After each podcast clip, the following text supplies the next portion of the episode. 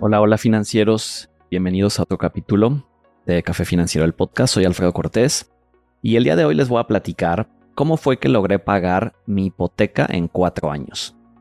Em, hace ya varios años compré un departamento, el departamento donde actualmente vivo, y la hipoteca la pagué en cuatro años. Les voy a pasar algunos tips que a mí me ayudaron y cómo pueden ponerse esto en la mente y qué acciones tienen que tomar para reducir una hipoteca de 20 años promedio, que ahorita es lo que la están ofreciendo los bancos, a pagarla en menos de una cuarta parte.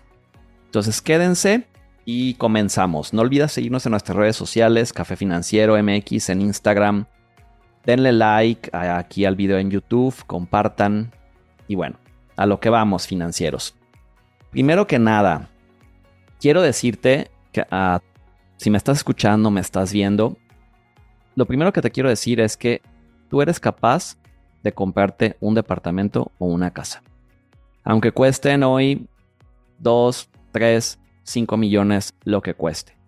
Eso quédatelo en la cabeza. Porque cuando uno empieza a trabajar y empieza a ver los precios de las propiedades, obviamente se te hace un mundo de dinero. Sin embargo, si tú no te lo pones en la cabeza, no te lo pones en la mente que tú eres capaz de comprarte una propiedad, nunca lo vas a hacer. Si nunca das ese paso, si nunca eres valiente en hacerlo, te vas a quedar pues mucho tiempo esperando y tal vez nunca te hagas de nada. Entonces, tienes que hacerlo, tienes que tomar acciones, tienes que tener esa mentalidad en la cual tú eres una persona capaz de poder comprar propiedades. Ahora, segundo punto importante para mí es vivir por debajo de mis ingresos. Siempre ha sido una constante, ya lo he dicho en otros capítulos, pero siempre he buscado vivir por debajo de lo que yo gano y ahorrar e invertir un buen porcentaje de lo mismo. Por ejemplo, les voy a contar. A mis 27 años yo pagaba una renta súper económica. Me acuerdo que pagaba en ese momento literal dos mil pesos al mes de renta por un departamento eh, que digo, era, lo compartía. Sin embargo, era un departamento que yo le llamaba la cabañita, porque parecía literal una cabañita, o sea, como chiquito, como acogedor, no era un edificio de lujo, no había elevador, o sea, era algo que me permitía ahorrar. Mi coche era seminuevo, mis muebles eran baratos. Mi gasto más fuerte que yo siempre he tenido han sido mis viajes. Me encanta viajar y en eso, de alguna manera, eh, no voy a decir que no escatimo, porque sí lo hago, siempre busco ahorrar en los viajes, pero no llegaba, por ejemplo, a mis 27 años a hoteles de lujo, o a lo mejor no estaba yendo eh, a Estados Unidos o a Europa cada año. O sea, realmente hice ciertos sacrificios. Y todo esto me permitió juntar para mis 30 años, que fue en el momento en el que yo ya estaba pensando en comprarme un DEPA, llegué a juntar sobre medio millón de pesos.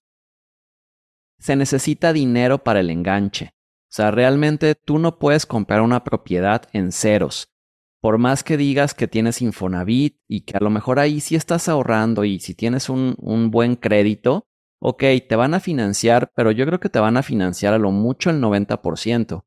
Y aún así, si te compras una casa de 3 millones de pesos, pues necesitas 300 mil pesos, más lo que vas a gastar en escrituras, o sea, ya son 400 mil. Entonces es un sí o sí que necesitas guardar dinero e invertir dinero para que puedas tener para tu enganche. ¿Cómo junté este medio millón de pesos? Religiosamente todos los meses yo enviaba a mi seguro de ahorro un monto. Yo, por ejemplo, lo que me propuse fue ahorrar en su momento sobre 15 mil pesos al mes. A veces si tenía algún bono extra o un poco más, lo hacía. Y con esto no les estoy diciendo que yo ganaba, o sea, muchísimo dinero, sino simplemente yo he sido una persona y te recomiendo ser una persona que tengas claridad en lo que quieres y que estés dispuesto a sacrificar en otras cosas. Siempre, en mi caso, puse el ahorro primero. El porcentaje de dinero de lo que yo solía invertir o suelo invertir sobrepasa el 30% de mis ingresos. Entonces, por ejemplo, antes de comprarme una camioneta nueva o los últimos gadgets tecnológicos como el nuevo iPhone en este momento o como, no sé, el, pichar en el antro, eh, cuentas súper caras, lo que hacía era invertir dinero, invertir dinero, invertir dinero. Entonces, siempre tienes que vivir por debajo de tus ingresos si tú quieres en algún momento hacerte de una propiedad. El siguiente punto es que me obligué a ahorrar. ¿Cómo lo hice? Pues a través de los seguros. Mucha gente de pronto critica eh, este tema de que los seguros son eh, cuadrados y que no te permiten retirar el dinero y que si lo sacas antes de tiempo te penalizan. Es cierto, sin embargo, eso es una gran ventaja también, porque si lo vemos desde otra perspectiva, te permiten ahorrar y te permiten pues hacerte de una disciplina que de otra manera muy posiblemente no tendríamos. Entonces, yo comencé mi primer seguro a mis 24 años recién cumplidos. Era un plan de 10 años que se llamaba en su momento Realiza. Comencé ahorrando literal 800 pesos e hice un par de ahorros adicionales por mi cuenta, fuera de la mensualidad. Cada mes me lo cargaban a mi tarjeta de débito. Fue muy poco lo que yo le metí extra a ese plan, entonces no junté tanto dinero.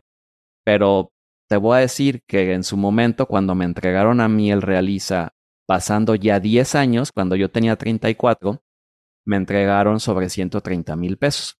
Entonces yo lo que hice fue eh, dar 115 mil como un buen adelanto a capital de la hipoteca y los otros 15 mil los utilicé para un viaje. Entonces, de alguna manera me premié con una pequeña parte de lo que yo había ahorrado sin darme cuenta y con otra parte, la mayoría, lo hice para adelantar a la hipoteca.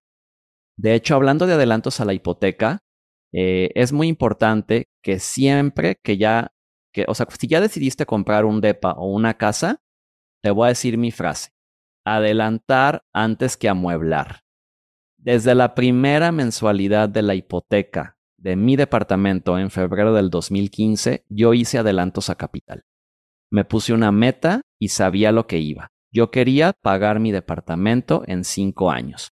Los adelantos que yo hacía eran constantes y de montos promedio a lo mejor, no sé, a veces cinco, a veces diez, a veces quince, a veces más, dependiendo de lo que yo iba ganando.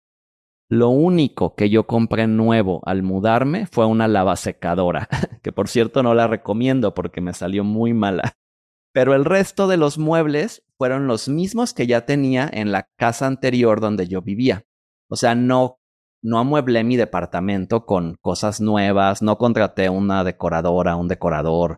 O sea, yo me traje lo que tenía y literal, hasta mi cama en su momento, eh, me acuerdo perfecto, pues la regalé porque no podía subir por las escaleras. O sea, era, aquí el DEPA es eh, para subir a la recámara, son escaleras pequeñas. Entonces tuve que regalarla y dormí en un colchón en el suelo durante un par de meses. Eh, incluso la tele también que tenía, o sea, la tenía en el suelo. Entonces, poco a poco fui cambiando cosas. No les voy a decir que sigo viviendo así. Pero cuando digo poco a poco es literal poco a poco. O sea, siempre me puse de meta pagar mi, mi departamento antes que decorarlo a la última moda. Y así lo hice. A mí no me hacía sentido y no me hace sentido pagar intereses. Por ejemplo, en su momento mi, mi mensualidad de la hipoteca era de 17 mil pesos. Entonces yo veía mi primer mensualidad, veía mi estado de cuenta y decía, o sea, de los 17 que voy a pagar este mes, 16 son intereses. O sea, mil pesos van a capital. O sea, estoy regalándole 16 mil pesos al banco. Entonces, yo decía, no, pues adelántale, Alfredo, adelántale. Ya luego amueblarás a gusto, ya comprarás el refri que quieres, ya tendrás los muebles que quieres. Ahorita la meta es pagar. Ahora, eh, así lo hice durante cuatro años. De 2015 que decidí comprar el departamento, eh, yo lo pagué aproximadamente cuatro años después. Y lo hice, les voy a decir, ¿saben cómo? Con otro seguro. Eh, yo contraté un plan que en ese momento tenía Seguros Monterrey de cinco años. Era un plan eh, en dólares y lo contraté en diciembre del 2012. Entonces era un plan en ese momento agresivo. Si se fijan, son, fueron tres años antes de la fecha en que yo compré el DEPA. Entonces, yo ahorraba una buena cantidad. Y cuando digo una buena cantidad, para mí en ese momento era algo que me costaba trabajo hacer. O sea, no era como de, ay, no me doy cuenta que estoy ahorrando. No, al contrario, yo sabía que estaba ahorrando porque cada trimestre lo tenía que pagar. Pero les voy a decir algo, cuando lo terminé de pagar y cuando pude sacar dinero, una parte del dinero que saqué para terminar de liquidar mi departamento, me di cuenta que todo había valido la pena. Entonces, para mí financieros, el haber pagado un departamento en cuatro años requiere de disciplina, requiere de ciertos sacrificios o prioridades y requiere de tener una meta. O sea, requiere de saber muy bien qué es lo que estamos haciendo y no nada más de dejarnos llevar. La mayoría de las personas lo que hacen es dejarse llevar con la corriente, dejarse llevar como con lo que hacen los demás tal cual. Entonces, pues obviamente vas a las tiendas, vas a Liverpool, a las mueblerías, a Palacio de Hierro y te ofrecen y ves los muebles y los quieres, eso es normal. Pero si tú no tienes claridad en que quieres terminar de pagar tu departamento mucho antes de tiempo, pues no vas a hacer esos sacrificios. Entonces, ponte la meta, sé disciplinado, ahorra. Si necesitas ayuda, aquí estamos en Café Financiero para asesorarte. Si te gustó el capítulo, compártelo, eh, llévalo a cabo y platícanos en cuánto tiempo vas a pagar o pagaste tu departamento.